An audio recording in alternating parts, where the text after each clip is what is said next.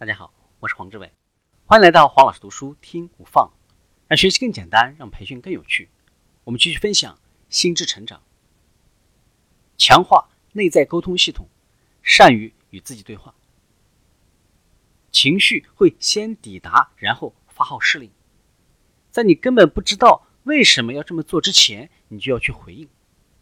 假如你走在街上遇到了一位老朋友，在你还没有来得及说“嘿，你冷落了我”。没有邀请我去参加你的婚礼，你就已经胸口一紧，脸部的线条也拉了起来，很难摆出笑脸。在你想起当中的缘由之前，你就开始生气了。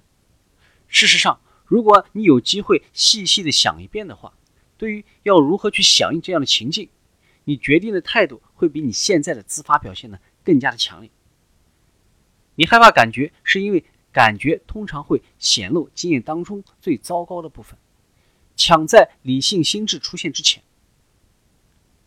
你要相信的是，虽然理性会晚到，但是它一定会来。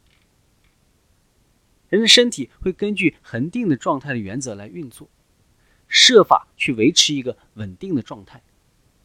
感觉涌现的速度很快，并且在达到高峰后呢，开始消退。感觉出现的速度比消退的速度更快，但不表示不会消退。可以强化管理情绪的方法。第一个，想象你能够与感觉拉开的距离。当你被席卷而来的情绪扫过，你会害怕，认为你和感觉分不开，或者无法逃脱感觉。此时的你反而要从感觉当中认定自己，把感觉当成经过你晴朗天空的。一阵风暴。想象你把感受到的感觉拿开，放在舞台上或者电影的屏幕上。你能不能描述感觉，或者用荧幕的框架来看感觉？你能不能更往电影院的后方走，在中间这样一排呢坐下来，和你的感觉对话？我知道你正试着要帮助我，但是我感觉像是你现在正在伤害我。我现在需要学的。到底是什么？或者，如果情绪打击你，让你一片混乱，请你往后站，想象有一股小风暴经过你面前，叶子纷纷落下。想象你把自己倍感困扰的感觉放在了这些叶子上面，这股风暴就像你一样强烈的波动，而叶子就像你的感觉，是乘着风暴而来的暂时性混乱。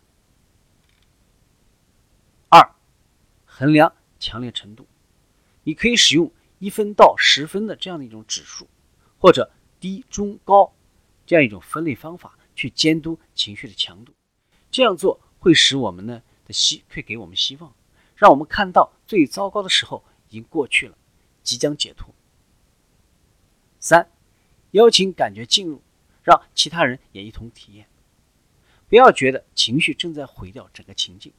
你可以根据你是主事者这一点站稳自己的立场，变成邀请感觉进来的主人，告诉自己你现在的感受是全世界的人都曾经经受过的，可能会让你觉得安慰一些。在任何时候都有其他千百万人也在经历类似的体验，这会让你感受到的感觉变得寻常，让你不会觉得只有你孤身一人陷在这样的一个经验当中。四。同理与接受，从自己做起。你需要重新的教育自己，明白要你接受和情绪有关的不健康并且无益处的信息是很困难的事情。但同样的，把信息传给你的人，同样也需要同情与关怀。他们可能也困住了，无法了解人生的这一面，而且可能也不知道还有其他选择。五，呼吸和紧绷。如果说把自己缩起来，绷得紧紧的去抗拒感觉，这种做法就像是不断的用手压下痛苦的启动键。那么呼吸就是我们用来关闭这个按键的方法。不要一直想着放松，而是要想着呼吸，通过呼吸来放松。六，做一个旁观者而不是参与者。当你在内心找到一个平静安宁的地方，你就找到了更好的位置。可以观察你有哪些反应。从身为旁观者的立场上看，你会发现自己不需要响应每一股经过的力道，你从实时响应发生在自己身上的事呢，这样一种行为者变成了旁观者，认为感觉与指导性指引就只是信息而已，而不要把它们视为命令。今天的分享就是这样，请关注黄老师读书，每周你都将收到我们推送的黄老师读书的文字版本，只需五分钟，学习很简单。我们下期见。